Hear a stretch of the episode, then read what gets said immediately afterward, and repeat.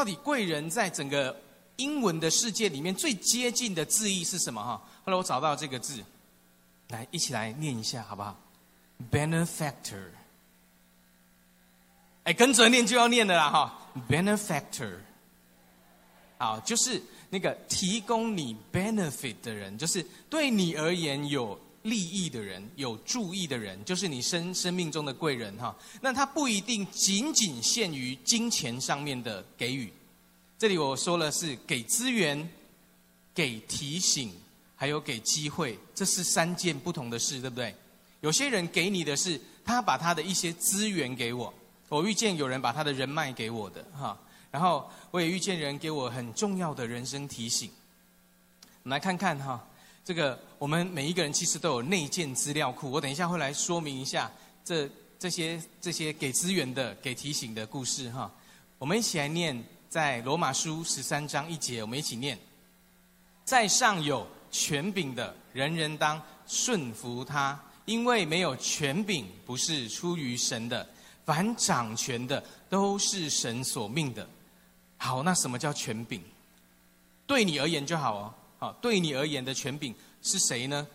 我后来有仔细的想了一下，到底怎么样来区分比较容易。后来我发现，就是那个那个，呃，职称上面有个长的，大概应该都会是我们的权柄。OK，好，比方说你的课长算不算？算嘛哈。然后那个你们家的户长算不算？算嘛哈。你当兵的时候的排长算不算？这些都统合起来叫做权柄哈，不只是政治上的那些大名字才叫权柄，就是对我们而言，我们属他的就是我们的权柄。然后基督徒里面有一个这样的眼光，叫做我信任神所托付的权柄，一定对我有帮助。OK，所以基督徒要这个眼光，即便你的老板真的超鸟的哦，超烂的哦哈，然后这个叫叫这个有一个叫做什么超级惯老板哦。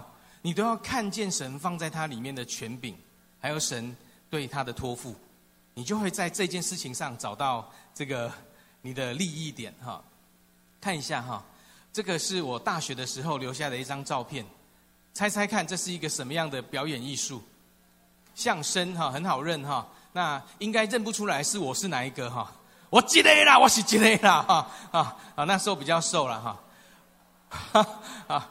这一个人是我相声社的学长，他此生对我最大的帮助，就是给了我三组这个 D 呃那时候叫 VCD，然后他就人间蒸发不见了，哈哈哈，啊，就是他他是我们的学长嘛，我大我大一的时候加入相声社，我发现我们相声社有一个奇怪的现象，就是里面好像没有大二大三的人，啊，就是大一然后大四。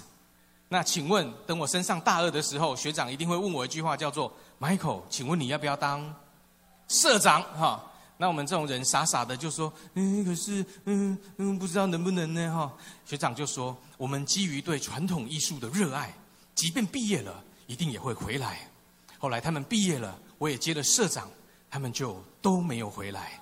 哈哈哈，所以如果有直播的话，帮我协寻一下，好不好？哈，但是他对我人生的帮助是什么？他给了我三片 VCD，一片叫做《这一夜我们说相声》，一片叫《那一夜我们说相声》，另外一个是李立群的一个一个独角戏叫《台湾怪谈》。这三个 VCD 在当年 YouTube 还没有开始的时候，就是少数我能接触到的相声的媒介。哈，就那个资源缺乏年代，我平均每一片都看了五十次这样。你就知道人生有多么无趣啊！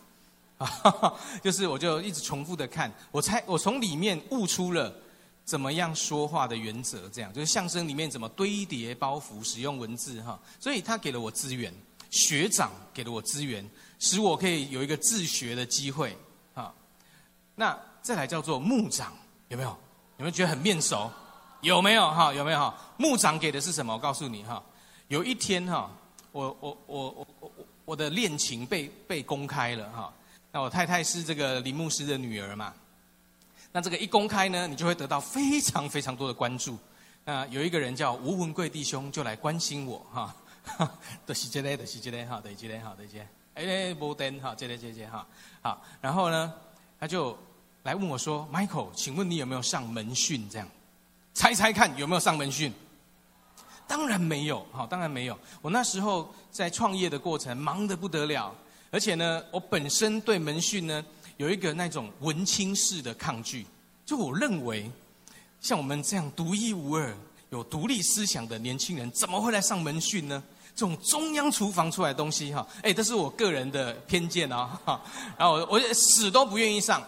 我在灵粮堂躲了四年，都没有被发现我没有上成长班。所以我的壁花能力不是随便讲讲，都没人发现我没上啊哈。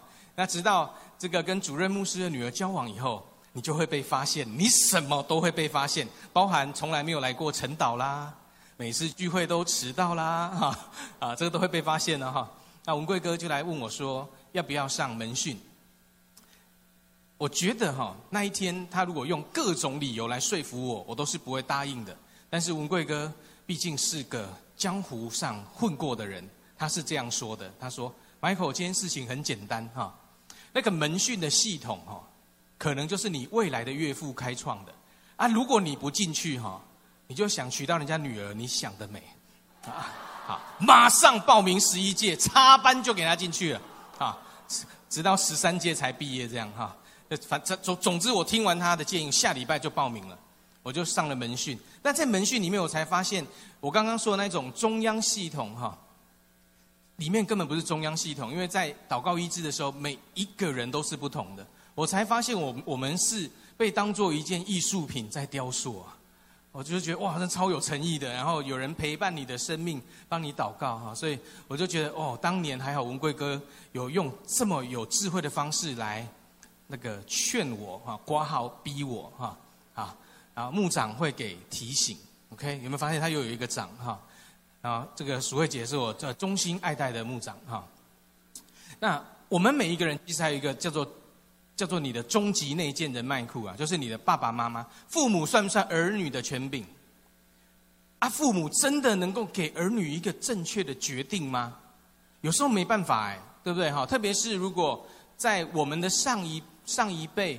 可能爸爸妈妈有读高职就不错了，真的哈。然后，那你至少有读呃五专大学毕业。有时候你会认为说你的眼界是比他开阔的，你看过的世界比较宽广，那他的眼界比较狭窄。有没有可能有这种想法？我大学的时候蛮常有这样想法的，因为我那时候信了耶稣啊，我就觉得天哪，我我无法跟我爸沟通啊，因为他的那个这个个人的信仰的信念也是非常的强哈，我就觉得。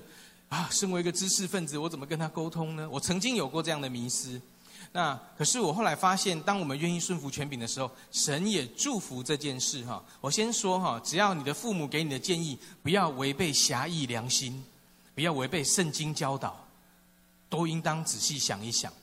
OK，你不一定会听，但是你要想一想，为什么神透过我的爸爸妈妈给我这样的建议？想一想，里面应该有美意在里面哈。